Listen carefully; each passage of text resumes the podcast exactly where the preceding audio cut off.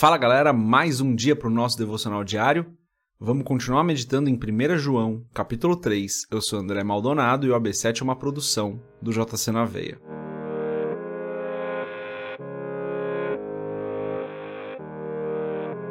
João, capítulo 3, a partir do versículo 11, diz o seguinte: Esta é a mensagem que vocês ouviram desde o princípio, que nos amemos uns aos outros. Não sejamos como Caim, que pertencia ao maligno e matou seu irmão. E por que o matou? Porque suas obras eram más e as de seu irmão eram justas. Meus irmãos, não se admirem se o mundo os odeia. Até aqui, até o versículo 13, vamos fechar os nossos olhos, curvar nossa cabeça e fazer uma oração. Pai, tu és maravilhoso. Nós nunca vamos conseguir entender completamente quem o Senhor é. O Senhor é perfeito e santo, o Senhor é fiel, é justo, é maravilhoso. Não há outro que seja como o Senhor. Só tu és o nosso Deus soberano. Pai, perdoa os nossos pecados e as nossas falhas.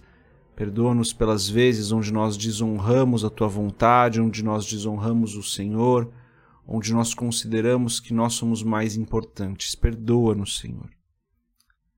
Pai, eu te agradeço por mais esse dia, te agradeço pela tua graça e pelo teu amor, pelo teu cuidado por nós. Te agradeço porque o Senhor está constantemente conosco. Em nome de Jesus eu peço, Pai, que o Senhor nos abençoe hoje, nos guarde, nos livre de todo mal, abençoe a nós e as nossas famílias, nos guie durante o dia, direcionando as nossas decisões, aquilo que nós fazemos, que falamos, os nossos planos porque importa que em tudo que nós façamos, nós louvemos e glorifiquemos ao Senhor. Porque o Senhor é o centro de todas as coisas, o Senhor é o alvo das nossas vidas. Em nome de Jesus eu oro e te agradeço. Amém. Galera, antes da gente continuar aqui nesse episódio do podcast, se você não é inscrito no nosso canal do YouTube, se inscreve.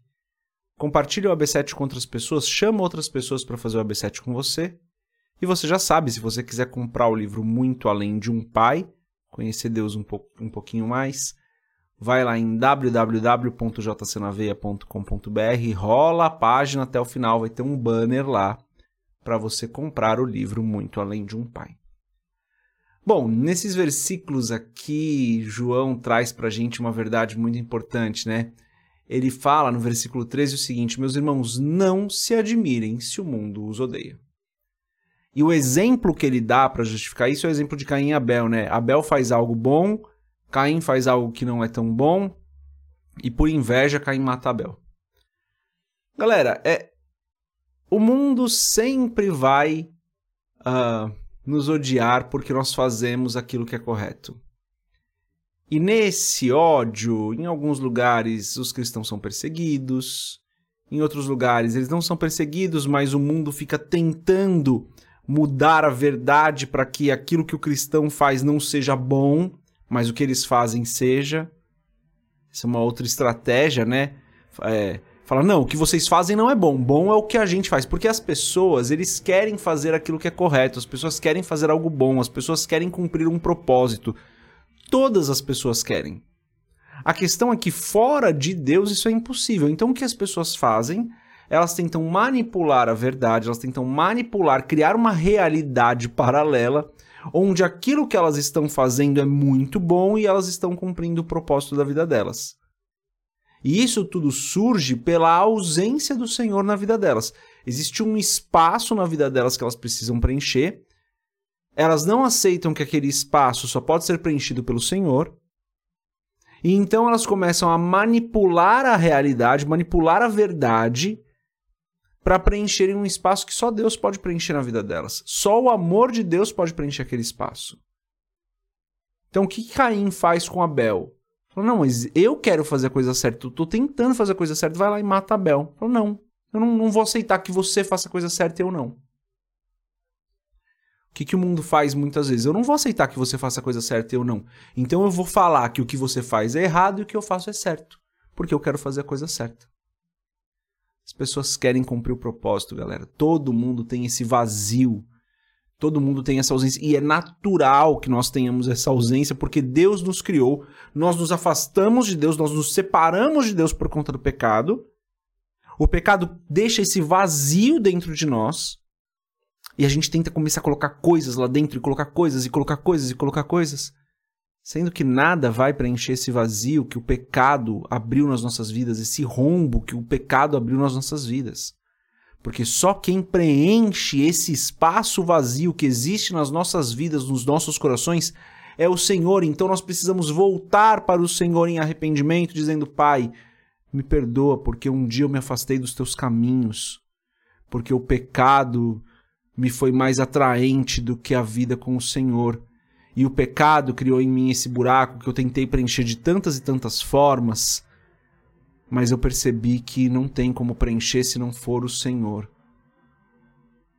Então, galera, não se assustem se o mundo nos odiar.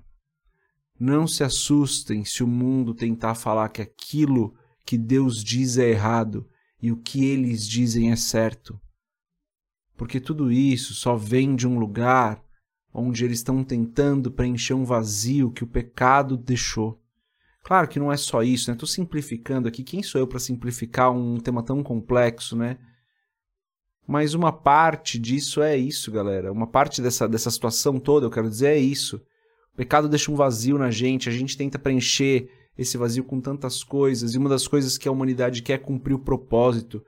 E daí, na, na ânsia de cumprir o propósito e sem aceitar que o único lugar onde você consegue cumprir o propósito é no Senhor, eles tentam criar uma outra realidade, falando: não, vocês não estão certos, eu estou certo e eu estou fazendo algo bom, eu estou fazendo algo que é certo. E não está. E talvez no final da vida essas pessoas percebam, infelizmente algumas só no final da vida vão perceber, que de nada adiantou tudo que ela fez. Porque aquele vazio só seria preenchido no Senhor. E no Senhor, sim, nós somos plenos. No Senhor, sim, esse vazio é preenchido. E nós nos sentimos realizados em servir a Deus. Nós nos sentimos completos amando ao Senhor. Essa é a mensagem de hoje, galera. Não se assustem quando o mundo nos odiar, não se assustem quando o mundo tentar manipular a verdade. É isso que o diabo faz, é isso que o pecado faz por conta desse buraco que deixa nas nossas vidas. E, como complemento a isso, né, é, permaneça firme no Senhor, porque o pecado deixa esse buraco, galera. Então, permaneça firme no Senhor, porque o Senhor é o único que pode completar esse vazio que nós temos, que o pecado deixou nas nossas vidas. Essa é a mensagem de hoje. Deus abençoe a sua vida. A gente se vê amanhã, se Deus quiser. Paz.